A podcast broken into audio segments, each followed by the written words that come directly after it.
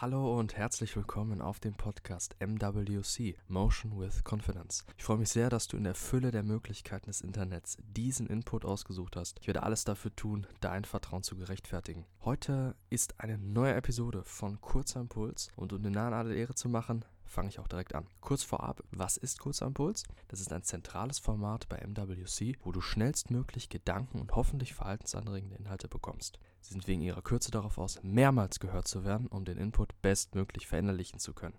Das ist nämlich das Wichtigste. Intro vorbei, dann geht es auch jetzt schon los.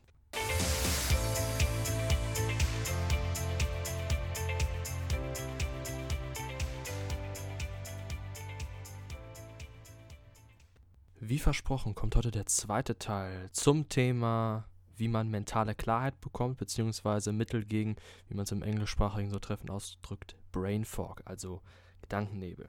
Nochmal kurz zur Orientierung, was war Brain Fog nochmal genau? Das ist ein mentaler Zustand, der dich einfach unsicher und nervös macht, sowie dich unfähig macht, klar zu denken und vor allem das Wichtigste, Entscheidungen zu treffen.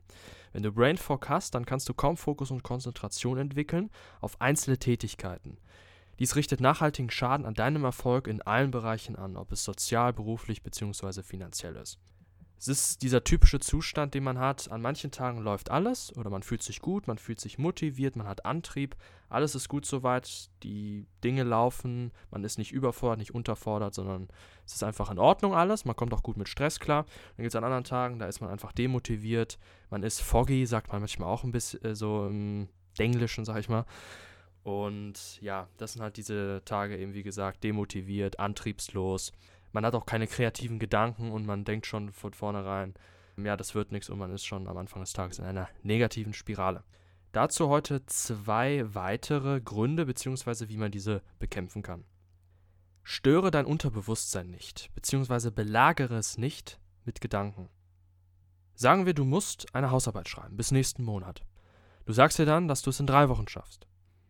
Bei drei Wochen sagst du dir, dass du es auch in zwei schaffst und so weiter. Ich denke, das Problem kennen wohl so ähnlich oder genauso sehr viele Leute, vor allem halt eben Studenten, aber wie auch immer in der Arbeit. Man, set, man hat eine Deadline und man denkt sich immer im Vorhinein, ja, das schaffe ich auch noch ohne Probleme zu einem späteren Zeitpunkt. Halt das klassische Prokrastinieren. Ich denke, das ist inzwischen auch im Mainstream angekommen, dieser Begriff. Nur das große Problem dahinter, den großen Schaden, erkennen nicht ganz so viele oder wissen es einfach nicht, haben es noch nie gehört. Und zwar ist das den meisten eben nicht bewusst. Und mit be nicht bewusst kann man das wirklich tatsächlich wortwörtlich nehmen. Und zwar, denn mit diesem Verhalten schiebst du die Aufgabe weg, ist ja soweit so logisch, aber aus deinem Bewusstsein ins Unterbewusstsein. Damit ist es nicht weg, sondern nur woanders. Genau wie man Gefühle nicht einfach verschwinden lassen kann, sondern eben nur verdrängen kann in einer woanders, dass sie sich woanders entladen, kann man auch Gedanken zu bestimmten Dingen, zu bestimmten Tätigkeiten nur verlagern. Und eben in diesem Fall ins Unterbewusstsein. Und nun hemmt es dich unterbewusst. Was dazu führt, dass du ständig ein Gefühl von Unsicherheit und Nervosität besitzt, welches dann wiederum deinen Fokus auf andere Dinge entgegensteht. Das ist auch der Grund, warum du nicht deine Freizeit richtig genießen kannst, da du diese Aufgabe noch machen solltest und dein Unterbewusstsein eben diese Last trägt.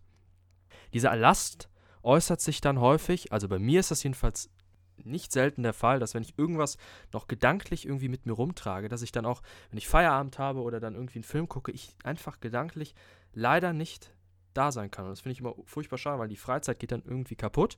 Und bei mir ist ganz zentrales Gefühl das Schuldgefühl, das mich eben ständig runterzieht und wo mir Ablenkungen auch nur kurz Spaß machen, wie im Film gucken oder mit jemandem reden, eben halt nur so lange, bis ich daran denke wieder wo es aus dem Unterbewusstsein dann wieder raustritt.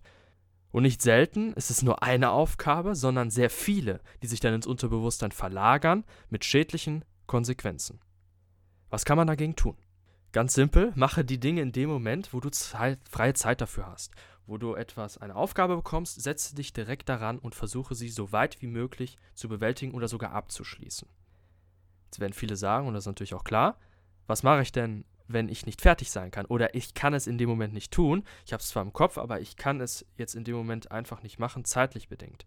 Dann gibt es einen ganz einfachen Trick und zwar, Wenn dies eben nicht geht und du nur einen Teil erledigen kannst oder gar nicht, dann plane es dir gen ganz genau, und das ist das Wichtige, ganz genau spezifisch ein, wann du es fertigstellen willst, beziehungsweise wann du daran wirklich festarbeiten möchtest.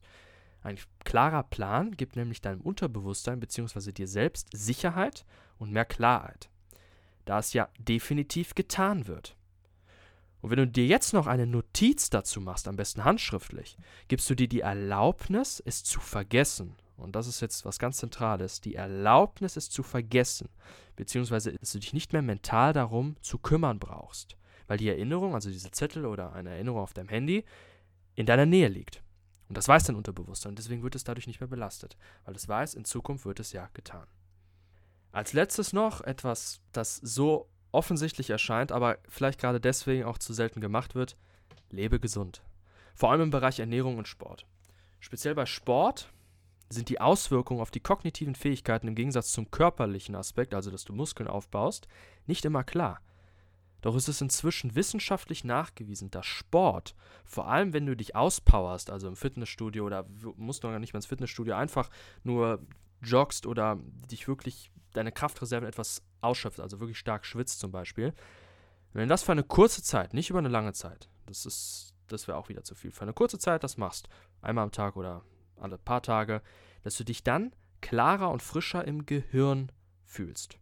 Das hat einen Grund und zwar stimuliert das die neuronale Plastizität. Das ist ein Begriff jetzt ganz schnell erklärt. Das sorgt dafür, dass Neuronen neu gebildet werden oder bestehende Neuronen in ihren Verbindungen verstärkt werden, funktional und strukturell verbessert werden.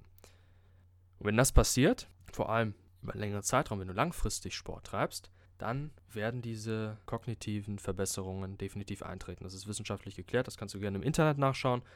Und ja, das waren auch die weiteren zwei Gründe. Und ich kann nur noch mal abschließend sagen, was ich das Wichtigste hier fand. Gib dir die Erlaubnis zu vergessen. Hör das erneut. Ich freue mich sehr, dass du diese Episode bis zum Ende gehört hast. Ich möchte noch kurz meine Kontaktdaten geben für eventuelles Feedback oder Vorschläge, was ich mal ansprechen soll. Meine E-Mail ist info at motion-confidence.com. Meine Website ist www.motion-confidence.com und ihr könnt mich auf Instagram erreichen auf at motion-confidence. Ganz kurze Info noch zu meiner Website motion-confidence.com. Dort werde ich in nächster Zeit wieder Blogartikel veröffentlichen, mehrfach und zwar auch zu ähnlichen Themen wie hier auf dem Podcast. Dazu aber noch Film, Serien und Buchempfehlungen und noch vielleicht ein paar weitere Dinge. Schaue ich mal. Dazu biete ich auch noch T-Shirts und Hoodies an mit eigenen Designs auch zu den Themen Mindset, Psychologie, ein bisschen was Kontroverses auch mal. Und ja, wenn ihr mal vorbeischauen wollt, würde ich mich sehr darüber freuen. Ich mache das gerne als Hobby, einfach nur so nebenbei. Und ja, würde mich da auch über Feedback freuen. Sonst wünsche ich noch einen sehr schönen Tag.